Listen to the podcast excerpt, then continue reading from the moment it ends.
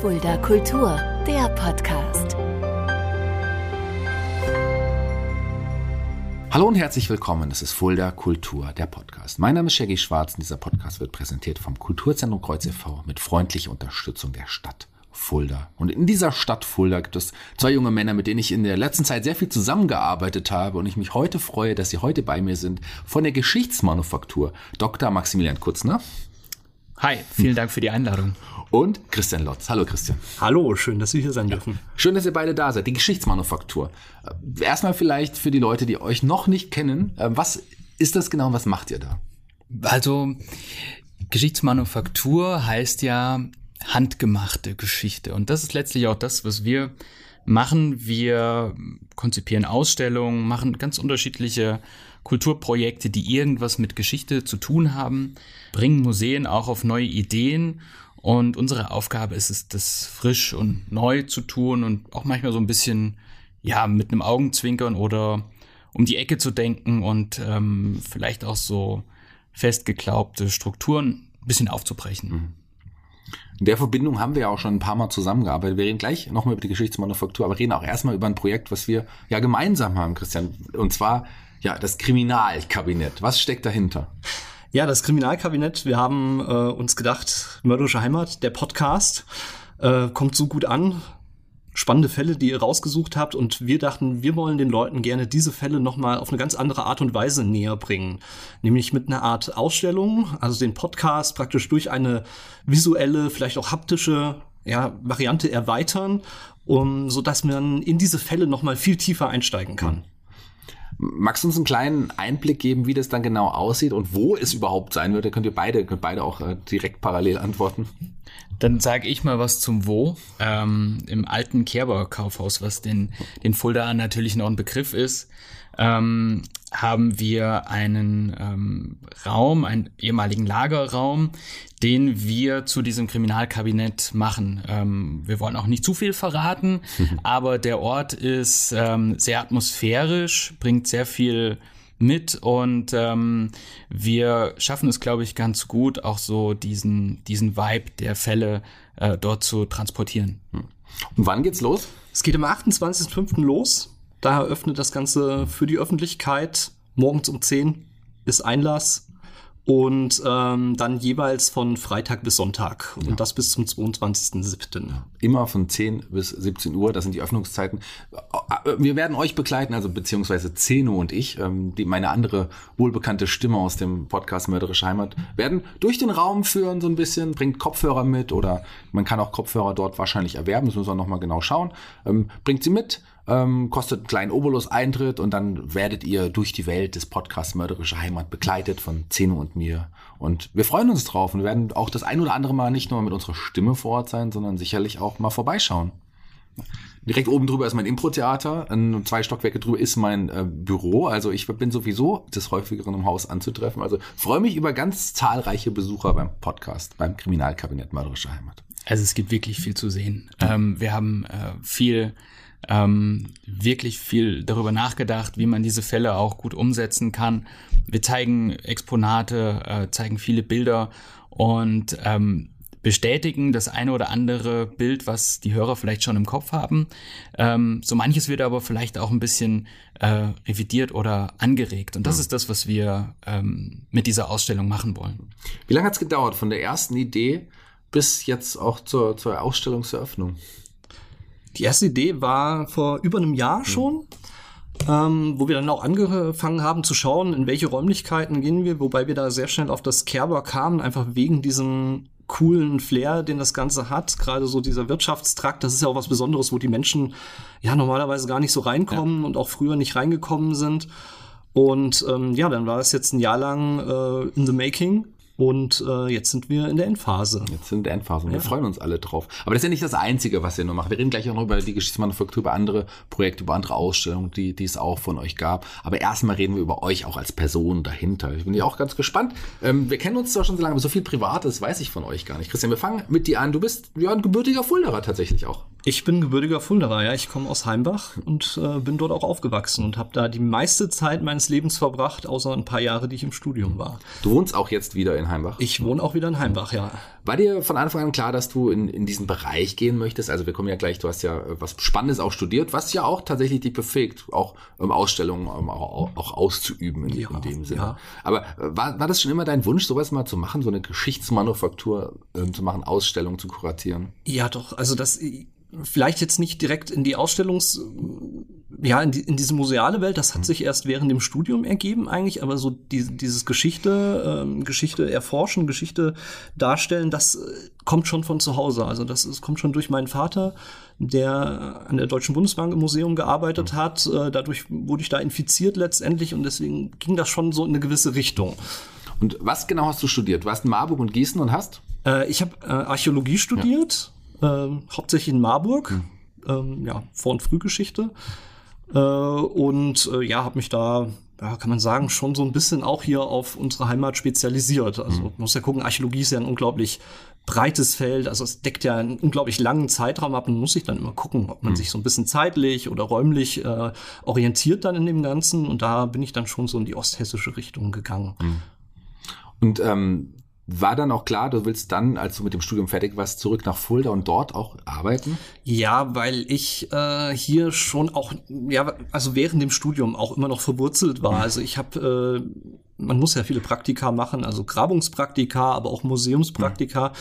Und äh, das habe ich gerne hier in Fulda gemacht, also weil Fulda da sehr viel geboten hat. Äh, der Dr. Frank Ferse war ja auch schon bei dir hier im Podcast, ähm, der da zu dieser Zeit eben hier äh, sehr aktiv war ähm, mittlerweile als Museumsleiter und ich dadurch äh, ja hier Grabungen in Fulda mitgemacht habe, äh, von der ersten Stunde an eigentlich, aber auch im Museum sehr viel gearbeitet habe. Also jede freie Minute, die ich hatte während dem Studium, habe ich eigentlich im Museum verbracht dann. Wie sieht deine Arbeit genau aus, wenn du jetzt heutzutage eine Ausstellung mit vorbereitest oder vorbereitest? Was, was, was für Aufgaben hast du da? Ähm, also ich bin viel in, ich sage mal eher so in dem handwerklichen Bereich tätig, ähm, auch wenn ich jetzt als Freiberufler neben unserem, neben dem, was wir mit der Firma machen, äh, arbeite ich auch immer wieder fürs Vonderau-Museum beispielsweise. Äh, und da bin ich viel im Modellbau tätig. Dann zum Beispiel, also jetzt, wir hatten jetzt die große Keltenausstellung letztes Jahr und ähm, da habe ich dann zum Beispiel Ofenmodelle gebaut, also alles, was den Leuten ähm, ja Geschichte visuell auch näher bringt. Und daraus ist ja dann auch so ein Stück weit die Geschichtsmanufaktur entstanden. Eine, eine ganz dumme Frage, wie, wie, wie baut man so ein Modell? Drückst du da beim 3D-Drucker auf, auf Display oder, oder wie funktioniert das? Äh, nee, leider, also ganz so funktioniert's nicht. Also ich, äh, ich bin da noch mehr äh, mit meinen eigenen Händen unterwegs. Äh, also gerade wenn das so eins zu eins Modelle sind, das sind ja dann wirklich, also wenn dann, ich sag mal, so ein, so ein Keramikbrennofen oder ein, ein Eisenverhütungsofen eins zu eins nachgebaut wird, das sind ja wirklich große Modelle, die können dann auch mal so 1,50 Meter hoch sein oder so. Äh, und da wird dann noch viel mit Holz und äh, Hartschaum und äh, ja, Naturmaterialien gebaut. Also das ist richtig äh, ja, Handwerk noch. Sehr schön. Und ähm, äh, zu dir, Max, du, ähm, ja, ich würde mal sagen, du hast es auch in die Großstadt Fulda geschafft, aber du kommst eigentlich vom Dorf. Ja, das, das tue ich. Also ich bin ja gebürtiger Rasdorfer und ähm, wenn man in Rasdorf groß wird, dann wird man ähm, mit, ähm, mit Geschichte groß. Das Ja. ist einfach ein geschichtsträchtiger Ort. Ähm, Point Alpha und das Museum sind in der Nähe. Ähm, Wobei mich zur Geschichte eigentlich was anderes gebracht hat. Ähm, es war tatsächlich mehr auch die, die Leidenschaft für, für alte Gebäude, für, auch für Kirchengeschichte. Ähm, also ähm, eigentlich noch die Zeit vor der Zeit, die dann später ähm, in, im Unibetrieb mein Fachgebiet wurde. Und da, glaube ich, habe ich schon recht früh entdeckt, dass das was ist, was mir unheimlich Spaß macht. Du hast dann auch äh, Geschichte studiert? Ja, also ich habe Geschichte und Journalismus studiert, ähm, mit dem Ziel, Journalist zu werden. Und ähm, das war immer so mein, mein Traum. Ähm, ich habe eine große Leidenschaft für, für Zeitungen. Also ich bin noch immer Zeitungsleser gedruckt. Ähm, einer der wenigen Überlebenden, kann man sagen. Ähm, und Auch bald was für dieses fürs Museum, so eine Zeitung. Vielleicht, ja. Und ähm, ich habe mich aber dann während des Studiums ähm, dafür entschieden, tatsächlich in der Wissenschaft ähm, zu bleiben, also ähm, Historiker zu werden. Und das war alles andere als, als vorgezeichnet. Ich ähm, komme aus einer völlig anderen Welt. Ähm, meine Eltern hatten eine kleine Bäckerei. Da war immer viel los, viel Arbeit. Mhm. Ähm, ich bin der Erste aus meiner Familie, der Abitur gemacht hat, der mhm. Erste, der studiert hat und der Erste, der promoviert hat. Mhm. Und, ähm, das schwarze Schaf der Familie. Quasi. So sieht's aus. ähm, und dann, dann zieht man das auch durch. Ja. Ähm, das war, ähm, war von Anfang an für mich äh, klar, als ich auf die Uni ging, dass es das wird. Ja. Und die Geschichtsmanufaktur ist letztlich ähm, eine Konsequenz davon, ähm, finde ich. Denn ähm, unser Berufsumfeld ist nicht ganz einfach und man muss ähm, seine Nische suchen und, und clever ähm, agieren. Und ähm, deswegen ähm, haben wir uns da zusammengetan, ja. Dafür kommen wir gleich dazu, wie ihr euch kennengelernt habt. Aber auch bei dir nochmal, du, du bist ja auch bei der Region Fulda beschäftigt. Wie sind, ja. was hast du da für Aufgaben? Also diese, die, die Tätigkeit in der Geschichtsmanufaktur macht für mich ähm, die, die zweite Hälfte meines Berufslebens ähm, aus. Die erste Hälfte ähm, ist etwas ganz anderes, nämlich ich bin ähm, der Projektmanager von FD Works und da ist es meine Aufgabe, nicht zurückzugucken, sondern nach vorne zu schauen, in die Zukunft unserer Arbeitswelt und wie wir äh, in Zukunft hier in der Region arbeiten werden. Und ähm, mein Job ist es, äh, zum Beispiel Coworking Spaces aufzubauen, ähm, aber eben auch einfach neue Formen von Arbeiten auszuprobieren. Ähm, die Leute fragen mich immer, wie, wie bist du denn vom Geschichtsstudium dahin gekommen? So genau kann ich das auch nicht erklären, aber äh, hier bin ich und ich finde, es ergänzt sich ganz wunderbar. Und da bist du auch mitverantwortlich für, das Coworking, für die Coworking Spaces im Kokal dann? Genau, ja. ja. also wir sind da auch im Kerber, ehemaligen Kerber-Areal ähm, und ähm, wo wir schon vor Ort waren, haben wir natürlich die Gegebenheiten äh, genutzt und ähm, es bietet sich aus so vielen Gründen an, diese kommende Ausstellung zur mörderischen Heimat dort zu machen. So ein, so ein Kaufhaus ist ja eigentlich ein Ort ähm, des Lebens, der Sehnsüchte, mhm. des, des, des Konsums und wir bilden so ein bisschen die Antithese dazu, ähm, dass es eben ja auch um die Schattenseiten des Lebens geht, ähm, wenngleich wir natürlich auch versuchen, alles ähm, so ein bisschen ähm, im Kontext mhm. zu zeigen. Was auch praktisch ist, ich habe es schon angesprochen, ich habe meine Büroräumlichkeiten auch in diesem Gebäude und äh, zwei interessante, nette Nachbarn auch. Direkt neben meinem Büro ist ein anderes Büro, da steht ganz groß auf der Tür Geschichtsmanufaktur. Ähm, also wir sind auch da Nachbarn. Da haben, treffen wir uns regelmäßig auch auf dem Gang. Aber wie habt ihr euch getroffen? Wie habt ihr euch kennengelernt? Wie kam es zur Gründung der Geschichtsmanufaktur, Christian? Ähm, wir haben uns kennengelernt, 2011 war das, äh, und zwar auf einer Ausgrabung. Also das war mein erstes Grabungspraktikum äh, und das war oben am Tretzhof. Und Max, du warst dort gelandet, du wolltest eigentlich ins Museum und äh, bist dann wie war das? also es gibt dazu eine, eine, sehr witzige Begebenheit, die ich schon äh, das eine oder andere Mal erzählt habe. Also der Hintergrund war tatsächlich ein Studienpraktikum, was ich im Geschichtsstudium äh, machen musste. Ich wollte, wie gesagt, ins Museum und es war gleichzeitig äh, da eine Ausgrabung, eine archäologische Ausgrabung. Ich weiß gar nicht mehr, was ausgegraben werden sollte. Ähm, es wurden Flachgräber zwischen Hügelgräbern am Tretzhof ausgegraben. Wenn du das sagst, wird es genauso gewesen sein. Ähm, und äh, ruckzuck hatte ich statt, ähm, stand ich nicht an der Museumsvitrine oder vor einem Findbuch, sondern mit, mit Schubkarre und Schaufel. Ähm, es war, glaube ich, im August auf diesem äh, Hügel da oben, auf diesem sonnenverbrannten Feld hm. bei 40 Grad Hitze. Hm. Und ähm, ich hatte dann mir immer mittags so eine kleine Mittagspause gegönnt und äh, habe mich dazu immer so in die Schubkarre ein bisschen im Schatten gelegt, recht entspannt. Und es war gegen Ende der Grabung, ähm, am vorletzten Tag. Da lag ich bei meiner Mittagspause und äh, bin ein bisschen eingenickt und fiel um mit dieser Schubkarre. Mhm. Und das, die Ecke der Schubkarre hatte in diesem Feld, wo wir ausgruben, irgendwie so ein bisschen sich in diesem sandigen Boden verhakt und hatte sowas nach oben gebracht. Und ich erkannte, es muss Rost sein. Und jetzt hatten wir da schon ein paar Wochen gegraben und noch nichts so wirklich Wichtiges gefunden. Also eigentlich noch gar nichts, außer ein Maulwurfskelett. ähm, und da habe ich gedacht, vielleicht ist es das, wonach die suchen. Jetzt war es der vorletzte Tag. Dann hast du zwei Optionen. Entweder du hältst die Klappe und lässt die Grabung rumgehen und äh, die Sache ist morgen beendet und du bist wieder zu Hause und im Museum. Okay, lass mich raten, wir haben nie erfahren, was da war. Doch, doch, doch, doch, doch. Okay. Ich hab, Das Ego war zu groß. Das, das, das Ego war zu groß und ich habe dann natürlich tatsächlich äh, gesagt, ich habe hier was gefunden. Ja, und bei dieser äh, noch heute legendären Grabung, sagen wir das mal so, ja, ähm, haben wir uns kennengelernt und äh, sind seitdem äh, sehr eng befreundet. Und diese Freundschaft ähm, hat über verschiedene Projekte, die wir vorher schon außerhalb oder vor der Geschichtsmanufaktur gemacht haben, äh, dazu geführt, dass wir äh, uns zusammengetan haben und dieses Unternehmen gegründet haben.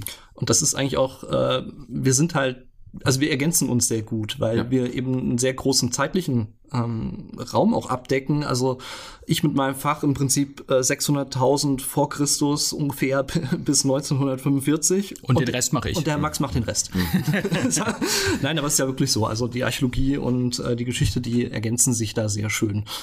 was gab's denn insgesamt für Projekte? Also ich meine, das lief das dann sofort direkt groß an oder hat das auch eine Anlaufzeit gebraucht? Im Grunde ähm, ging es sehr schnell los. Ähm, die Gründung oder der Anlass für die Gründung war äh, ein, ein Dorfentwicklungsprojekt, nämlich in Rasdorf. Und der Heimatverein kam in diese Projektgruppe und ähm, wie das eben so bei Geschichts- und Heimatvereinen ist, ähm, es gab mal ein Museum, das gibt's nicht mehr und man hat irgendwie gedacht oder darüber nachgedacht, wie man zukunftsfähig sowas gestalten kann, wie man Dorfgeschichte auch lebendig machen kann. Und da habe ich die Idee aufgebracht, Mensch, äh, das kann man mit Zeitzeugen machen und ein bisschen neu, ein bisschen frisch, modern. Aber es gab einfach niemanden, der das umsetzen kann. Und so sind wir eigentlich dazu gekommen, die Geschichtsmanufaktur zu gründen, eigentlich als Anlass dieses Projekts oder aus Anlass dieses Projekts. Und ähm, das hat uns dann zum nächsten Projekt, zum nächsten Projekt, zum nächsten geführt. Gerade Digitalisierung ist auch da ein wichtiges Thema. Wie, wie, Ja. wie, wie sieht sowas aus? Also was genau macht ihr da? Also im Prinzip äh, ist es so, dass wenn man jetzt bei diesem Beispiel in Rasdorf bleibt, ähm, es gibt also verschiedene Stellen, ich sag mal Gebäude, ähm, beispielsweise wie die Kirche dort, ähm, die wir so darstellen, dass wir einen QR-Code draußen anbringen, der kann gescannt werden und der leitet einem dann weiter auf eine Homepage, wo man Informationen bekommt in Form von Kurztexten. Also wir arbeiten nicht mit langen Texten, weil wenn ich äh, dort unterwegs bin, ähm, mache diesen Rundgang oder bin auch mal zufällig da. Ich will aber nicht 20 Minuten äh, dastehen und mir irgendeine Doktorarbeit durchlesen. Ja. Also kurze Texte, kurze knackige Texte, alte Fotos, ähm, die wir digitalisiert haben und dann eben auch äh, Videos beispielsweise in Form von Drohnenrundflügen, aber auch, was ganz wichtig ist, ähm, ja, Zeitzeugengespräche. Und äh, das ist hat sich dann auch zu einem ganz wichtigen Punkt bei uns in der Firma entwickelt, weil das ist gerade sehr gefragt.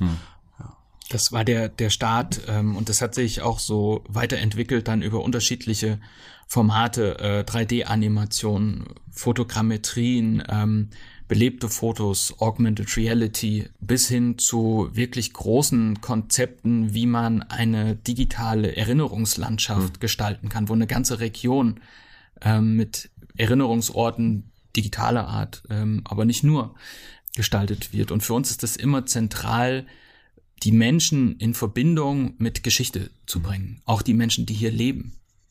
Gibt es noch irgendwelche Highlights, irgendwelche Dinge, die euch da besonders auch noch immer noch wichtig sind und über die ihr noch was sagen wollt?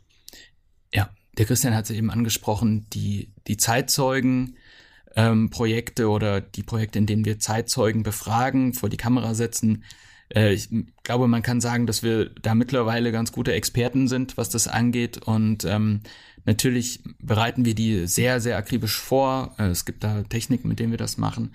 Aber die Geschichten, die man dann hört, wenn man den Menschen gegenüber sitzt, ist was völlig anderes. Ähm, da sitzen meist ältere Herrschaften vor dir, vor der Kamera. Und wir haben schon so oft den Satz gehört, die Geschichte habe ich noch nie jemandem erzählt. Und ähm, es sind schon viele Tränen geflossen bei diesen Geschichten, aber es wurde unheimlich viel auch gelacht. Ähm, und es wurde letztlich etwas konserviert, was mit diesen Menschen, wenn sie nicht mehr da sind, ausstirbt. Ja. Also mündlich weitergetragene Geschichte, das ist was ganz Archaisches. Ihr habt eine Möglichkeit geschaffen, das zu halten, dass, dass es bleibt, was Bleibendes zu erschaffen, auch in Gedenken auch noch, nicht nur an die Zeit, auch an die, an die Menschen dahinter. Das ist schon was Besonderes. Ähm, Meine Stimme habt ihr auch mal benutzt. da fällt mir ein, ich muss euch auf jeden Fall noch eine Rechnung schreiben. Das ich auch korrekt, ja. das wird noch kommen. Ähm, was war, das war ein Projekt in Bad Salzschlirf. Das war in Bad Salzschlirf. Ähm, das waren im Prinzip zwei Projekte, zwei Rundwander, also zwei Wanderwege, Rundwege, die wir gestaltet haben. Der eine ähm, führt oben über den Sängersberg, da geht es mehr um Archäologie. Ja. Da gibt es auch ein paar schöne Videos mit der Stadt- und Kreisarchäologin, der Milena Wingenfeld. Ähm, aber auch, ja, man kann sich Funde digital an Originalfundorten Orten angucken, das ist ganz nett. Und das andere war eben äh, ein Rundgang zu Jugendstilbauten, was sich natürlich in Wasserschliff wunderbar anbietet. Ganz toll. Aber der Nachteil immer, wenn man da durchläuft, man wird ja auch gerne mal in die Häuser reingucken. Und das haben wir jetzt praktisch digital möglich gemacht, indem wir drinnen Filmaufnahmen gemacht haben. Äh, man kann draußen den QR-Code scannen und kann sozusagen virtuell in diese mhm. Häuser reingehen. Und ähm, das als Video und das mit deiner tollen Stimme in Verbindung äh, finde ich top. Also ist ein Top-Projekt. Ja, da werden wir noch, bestimmt noch öfters zusammenarbeiten. Unter anderem jetzt auch bei dem Kriminalkabinett Mörderische Heimat. Ja. Ende Mai bis Ende Juli. Das ist zumindest erstmal angesetzt. Wer weiß, wenn es gut läuft. Ähm, sind wir offen, das vielleicht auch nochmal zu verlängern. Da hat die Stadt uns natürlich auch sehr viel unterstützt dabei. Da danke auch nochmal vor allem an den Herrn Peter, an das Kulturamt der Stadt, an den Oberbürgermeister für die Möglichkeit äh, dieses Projektes, worauf wir uns sehr freuen. wir werden sicherlich noch weitere Berührungspunkte finden die wird, die wird es auf jeden Fall geben. Ja. Wir haben natürlich auch eine Schublade, in der wir kommende Projekte haben und auf dem einen oder anderen Zettel steht Jackie Schwarz. Sehr gut. Mein Zettel steht auch äh, Christian Lotz und Max Kutzner auf jeden Fall. Und auf dem Zettel heute stand das auch. Vielen Dank, dass ihr euch die Zeit genommen habt für diesen Podcast. Sehr gerne. Vielen Dank. Jeder Gast bei Fuller Kultur, dem Podcast, darf sich einen Song aussuchen für unsere Playliste bei Spotify. Und eben, Max, wir fangen mit dir an. Welchen Song hast du dir denn ausgesucht? Ich habe mir von den Stones ähm, Dead Flowers gewünscht. Du hattest ja eben schon im Vorgespräch so gefragt, warum. Ich kann dir gar nicht sagen, warum. Ähm, es ist reine Melodik. Ich bin leider nicht tiefgründig äh, genug, um da eine Hintergrundgeschichte zu erzählen.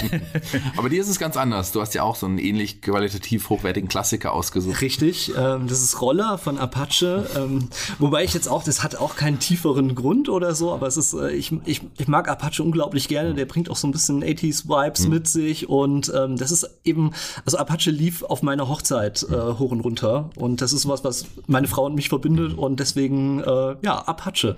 Deine Frau und dich verbindet auch die Arbeit so ein bisschen. Ihr arbeitet auch äh, das ist häufiger und zusammen. Richtig. Ne? Sehr ungünstig, zwei Archäologen zusammen. Ja. Dann nimmt man sich die paar ja. Äh, ja, Arbeitsmöglichkeiten noch gegenseitig weg ja. sozusagen. Aber das ist richtig, ja. Auch sehr schön. Dann vielen Dank. Ähm, ich bin raus für heute. Die Abschlussworte gehören euch. Ihr dürft euch bei den Hörern verabschieden. Wer mag anfangen? Christian, fang du an. Ja, vielen Dank fürs Zuhören, für das Interesse an uns beiden äh, und an den Projekten, auch an unsere zukünftigen Projekten. Vielen Dank. Ja, liebe Hörer, ähm, hören ist gut und schön, aber sehen ist doch besser. Kommt vorbei äh, zur Ausstellung ins Kriminalkabinett und äh, wir werden auch vor Ort sein und stehen, ähm, stehen mit Rat und Tat zur Seite und sind natürlich auch gespannt auf eure Eindrücke. Bis dann.